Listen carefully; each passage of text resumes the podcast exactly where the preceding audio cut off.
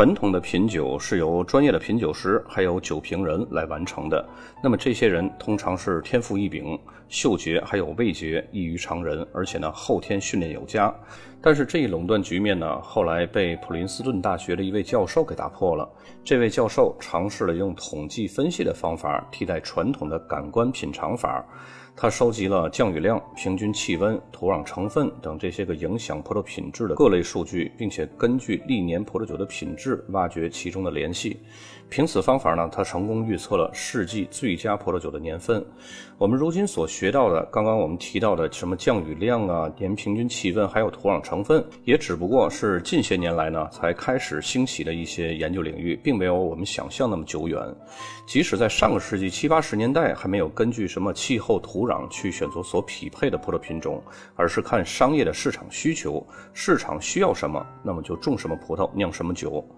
早在数据统计还没有进入葡萄酒领域，专业的酒评人还仅仅使用品尝方法来给葡萄酒打分，以及预测葡萄酒未来的潜力的时候，那么这位非葡萄酒领域的教授就从统计学的角度切入到葡萄酒可以归纳总结的范围。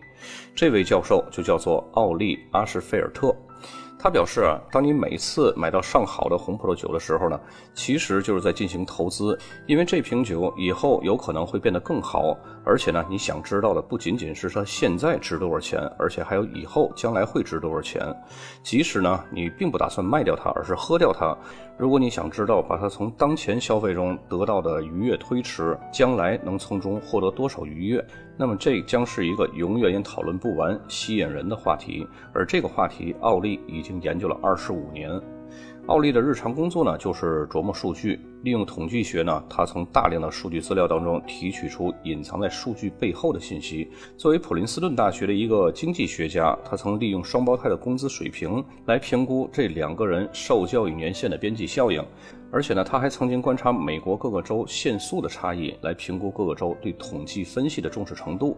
多年来呢，他也一直担任着美国最顶尖的经济学周刊《美国经济评论》的主编。在所有奥利所研究的领域当中呢，其中有一个领域是他并不熟悉，但是又让这个领域所有的专业人士不得不注意的，就是他花费心思研究的一个问题：如何通过数字评估波尔多葡萄酒的品质，尤其是七酒。当然，如今这项研究呢，已经不仅局限于波尔多葡萄酒了。世界任何的葡萄酒生产国都已经开始参考它的这项研究体系，还有参照要素了。和普遍的酒评专家通常所使用的感官品鉴的方法不同，奥利能够利用数字指标来判断优质高价的酒所应该具有的品质特征。他表示啊，酒就是一种农产品，每年呢都会受到气候条件的强烈影响。以前呢，只是没有人对每年的气候加以统计分析，因此呢，奥利采用了法国波尔多地区的气候数据加以研究。他发现啊，如果收割季节干旱少雨，而且呢，整个夏季的平均气温比较高，那么这个年份呢，就很容易出产品质上乘的葡萄酒。正如彼得帕塞尔在《纽约时报》中报告的那样，奥利给出了统计方程，还有数据。和葡萄酒的实际品质都是高度吻合的。那么，当葡萄的成熟度非常好，汁液高度浓缩时，波尔多葡萄酒呢就是最好的。夏季特别炎热的年份，葡萄就很容易熟透，酸度就会降低。那么，温度高并且少雨的年份，葡萄汁呢也会高度浓缩。因此呢，天气越干燥炎热，当然也不要过于炎热啊。这种天气条件呢，就越容易生产出品质一流的葡萄酒。同时呢，奥利把这个葡萄酒理论简化为以下一个方程式。他说啊，葡萄酒的品质等于一点一四五加上零点零零一一七乘以冬天降雨量，再加上零点零六一四乘以葡萄生长平均温度，再减去零点零零三八六乘以收获季节的降雨量。这个公式呢，我会放在附件文稿当中。虽然说它咱们不知道这个公式是怎么得来的，但是这个公式呢，现在已经普遍应用到世界各个产酒国他们这一个数据分析的这么应用当中了。那么把任何年份的气候数据带入到上面这个公式当中，奥利就能够预测出任意一个葡萄酒的平均品质。如果要是把这个公式变得稍微再更加复杂、更加精巧一些，它还能更精确地预测出一百多个不同酒庄的葡萄酒品质。他自己也承认，这个看起来有点太数学化了。然而当时的传统的酒评专家呢？并不接受奥利用数据预测葡萄酒品质这种做法。比如说，英国的《葡萄酒》这个杂志，他就认为这条公式显然是非常可笑的，我们没有办法去重视它。纽约的葡萄酒商人威廉·索克林也认为，从波尔多葡萄酒产业的角度来看呢，奥利的做法是介于极端还有滑稽可笑之间。因此呢，奥利常常会被葡萄酒业界人士所取笑。当奥利在克里斯蒂拍卖行品酒部做相关的葡萄酒演讲的时候，那些坐在后排的交易商也是嘘声一片。其实我个人认为啊，这当中呢不乏一种群体利益维护的主观现象。因为如果数据分析统计可以做到的事儿呢，那么这一群酒瓶专家就该失业了。所以呢，他们要将数据预测葡萄酒品质的做法称为无稽之谈。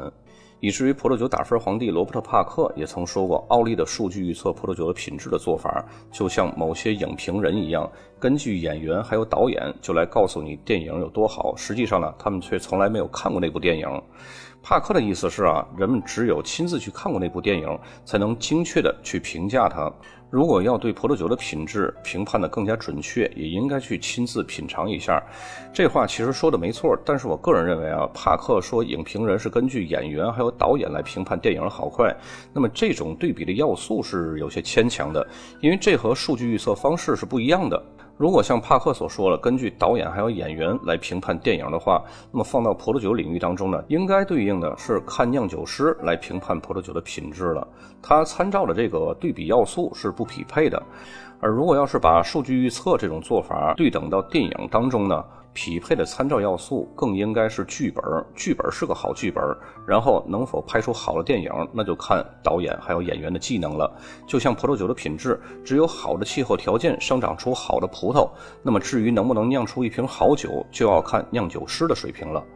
但是呢，有一个这样的问题啊，在采摘后的几个月时间里呢，人们是根本没有办法品尝到葡萄酒的。波尔多还有勃艮第这些葡萄酒呢，在装瓶之前，通常都要在橡木桶中陈酿十八到二十四个月。像帕克这种专业级的专家，也只能在酒装进桶里边四个月以后才能第一次品尝，这也叫做期酒品鉴。那么在这个阶段呢，葡萄酒还只是发酵后不久，并没有完全展现和表达出真正水准的葡萄酒而已。不知道这个时候这种半成品的酒是否能够使品尝者得出关于酒的品质的准确信息？这个呢，就有点像咱们人类三岁看大，七岁看老一样不可预测。例如，巴特菲尔德拍卖行的品酒部前经理就曾经说过，发酵初期的葡萄酒变化非常快，没有人也不可能有人能够通过品尝期酒这种半成品来准确的评估酒未来的好坏。这些酒即使在装瓶之后，有的呢也至少要放了十年以上，有的时候甚至更久才可以完全展现出它真正的品质。与之形成鲜明对比的呢，就是奥利从对数字的分析中就能够得出气候和酒价之间的关系。他发现啊，冬季降雨量每增加一毫米，酒价呢就有可能会提高零点零零一一七美元。当然，这也只是有可能而已啊。不过，对数据的分析可以使奥利能够在葡萄刚采收的时候就能预测出葡萄酒未来的品质，这要比专业品酒师有机会尝到第一口期酒的日期还要早几个月，更是在葡萄酒被卖出去好几年之前。因此呢，在葡萄酒期货交易比较活跃的今天，奥利的预测能够给葡萄酒收集者们极大的帮助。其实早在二十世纪八十年代的后期，奥利呢就开始在半年刊的简报《液体资产》上发布他的预测数据了。最初呢，他是在《葡萄酒观察家》上给这个简报做一个小广告，随后呢，就有六百多人开始订阅这个小简报了。那么这些订阅者的分布呢也是非常广泛的，包括很多的百万富翁以及痴迷葡萄酒的爱好者。那么这些人呢，大多是可以接受数据统计分析方法的这些个葡萄酒收集爱好者。当然，这个订阅数量呢和罗伯特·帕克的葡萄酒爱好者那三万人相比呢，液体资产的订阅人数呢确实是少得可怜。到了二十世纪九十年代初期，《纽约时报》呢在头版头条登出了奥利的最新数据预测，这就使得更多人了解了他的思想。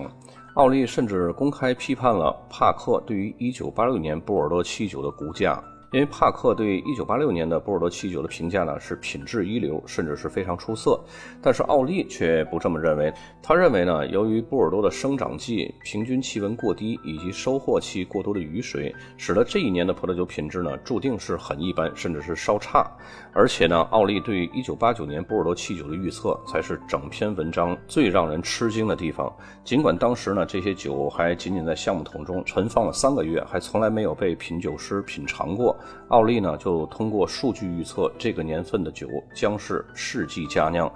他确信这些酒的品质将会令人震惊的好。根据他自己的评级呢，如果要是说1961年的波尔多葡萄酒评级是一百分的话，那么1989年的葡萄酒将会达到一百四十九分。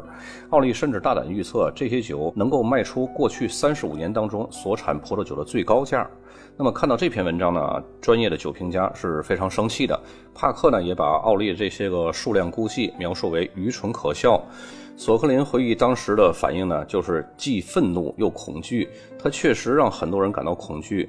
甚至在接下来几年当中呢。葡萄酒观察家拒绝为奥利的简报做任何的广告，也就是花钱都不给你做广告那种。但是话说到这儿呢，我想说的一点就是，帕克他自己忘记了这一幕啊，和他当初在大多数人都认为八二年是一个差年份的时候，只有他自己认为八二年是一个绝佳年份那种情形是一样的。只不过当时帕克用的是感官品尝，而奥利则使用的是数据分析。当然，其他酒评家呢也纷纷开始攻击奥利，极力的指责奥利本人，还有他所提出的这种方法。当然，这也符合人性的啊，因为自己的领域嘛，岂容外行来指手画脚啊？何况还是要砸自己饭碗那种票友呢？他们说奥利的方法是错的，因为这个方法呢没有办法准确的预测未来的酒价。这其中呢，就有葡萄酒观察家的品酒经理托马斯·马修斯指责奥利说，奥利对于价格的预测在二十七种酒里边只有三次是完全准确。即使奥利的公式呢是为了和价格数据相符而特别设计的，但是他所预测的价格呢，要么高于，要么低于真实的价格。然而，对于统计学家来说啊，预测有时过高或者是过低是件好事，因为这样恰恰说明了估计量是无偏的。这个无偏估计量啊，它是一个数理统计范畴的一个专业名词。大概解释呢，就是无系统偏差。也就是说，尽管在一次抽样当中得到的估计值不一定恰好等于待估的参数的真值，但是在大量反复抽样的时候呢，所得到的估计值平均起来应该和待估参数的真值是相同的。总结一句大白话呢，就是大差不差。其实说句心里话啊，这些专业领域的酒评家又有多少次评估的价格是非常准确的呢？一切未来的价格都会有一个重要的因素素，那就是市场的供需关系。事实上，奥利也证明了帕克对葡萄酒的评分系统普遍的是上偏的，因此呢，帕克也不得不常常降低自己的最初评分。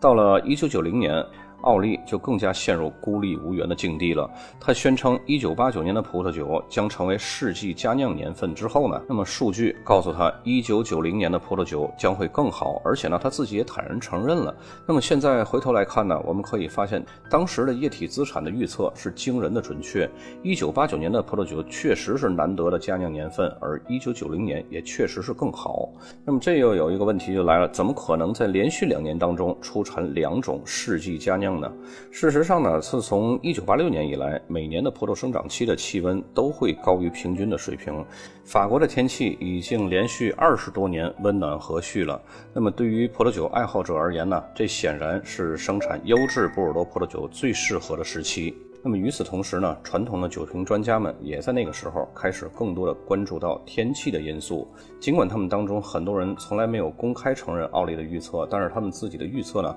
也开始越来越密切的与奥利那个简单的方程式联系在一起了。此时的奥利呢，还在维护自己的液体资产的网站，但是呢，他不再制作简报了。他解释说啊，和过去不同的是，品酒师们已经潜移默化地把我的数据分析系统作为参照了，他们就不会再犯严重的错误了。坦率地说呢，有点自觉虔诚了，因为自身不再有任何的价值了。尽管如此呢，那些指责奥利的人仍然把他的思想看作是异端邪说，因为奥利试图把葡萄酒的世界分析得更清楚。他从来不会使用华丽的辞藻和毫无意义的抽象术语，而是直接说出预测的数据依据。那么整个葡萄酒产业毫不妥协，不仅仅是在做表面文章，葡萄酒经销商以及专栏作家们呢，只是不希望公众知道奥利所做出的预测。这一点呢，从1986年的葡萄酒就已经显现出来了。那时候奥利就说，品酒师的评分都是骗人的，因为在那一年的气候呢，对于葡萄的生长来说是非常不利的，雨水泛滥，气温也不够高。葡萄的成熟度还有浓郁度注定不会很好，但是当时所有的专栏作家都言辞激烈的坚持认为那一年的酒会是好酒。事后事实也证明了奥利是对的，但是正确的观点不一定总是受欢迎的，尤其是涉及到商业利益方面的。因为葡萄酒经销商还有专栏评论家们呢，能够从维持自己在葡萄酒品质方面的信息垄断者的地位中所受益，同时葡萄酒经销商呢还可以利用长期高估的最初评分来稳定葡萄酒的价格。至于葡萄酒观察家还有葡萄酒爱好者能否保持葡萄酒品质的仲裁者的地位，决定了上百万乃至上千万资金的生死，这就仁者见仁了。正如阿尔戈尔所说的，当一个人的薪水取决于他不理解的某件事情的时候，要让他了解某件事情是很困难的。就好像说一个人熬夜加班挣钱，你说他是因为努力所以挣了钱，他可以明白并且欣然接受这种说法。可是，如果你要对他说，其实他是牺牲了健康来换的钱，他就没有办法理解了。那么，对于葡萄酒品酒师来说呢，也是如此。很多人要以此谋生，就只能依赖于买酒喝酒的人不相信这个方程式。但也有迹象表明，事情呢正在发生了变化。伦敦一家著名的拍卖行，它的国际品酒部的负责人就曾经委婉地说过，很多人啊都认为奥利是个怪人。其实我也认为他在很多方面的确很怪，但是我发现啊。他的思想和工作会在多年以后依然留下光辉的痕迹。他所做的努力对于打算买酒的人来说是非常有帮助的。那么事情已经过去了很多年，在2006年，奥利协助建立了《红酒经济月刊》。现在呢，甚至还有一个专门的葡萄酒经济学家协会，也是由奥利帮助成立的。而且，奥利对于1990年的预测呢，在事后看来也是令人震惊的准确。比如说，近些年来的拉图酒庄的葡萄酒拍卖价格呢，它一九八九年的葡萄酒拍卖价格的确就已经是一九八六年的两倍多了。而一九八六年呢，当时还被所有的酒评家大肆鼓吹是一个非常好的年份。与此同时呢，一九九零年的葡萄酒价格也卖的要比一九八九年的更高。说到这里，大家认为感官品尝和数据分析哪个更靠谱呢？欢迎评论区留言。我们这档节目呢，以后还会不定期的去更新，希望大家持续关注。本期就到这儿。